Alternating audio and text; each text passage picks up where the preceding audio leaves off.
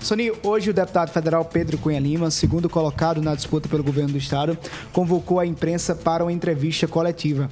Nessa entrevista, Pedro Cunha Lima disse que vai ser um fiscal da gestão João Azevedo II, governador reeleito no último domingo com mais de 1 milhão e 220 mil votos.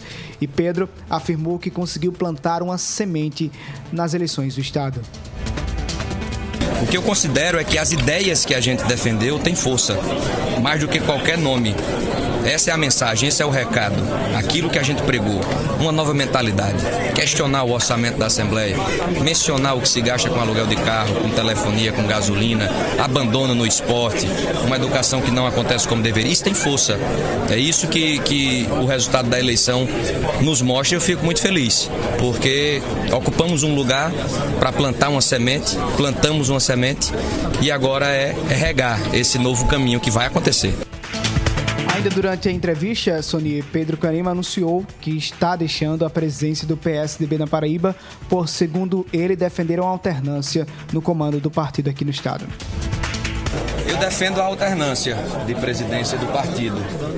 Então, acredito que a partir do ano que vem outro nome assumirá a presidência do nosso PSDB e não estou pensando em disputa nem em 2024, nem em 2026. Acho que agora é hora de assentar um pouco todo esse processo e, e ver o que acontece nos próximos, nas próximas eleições.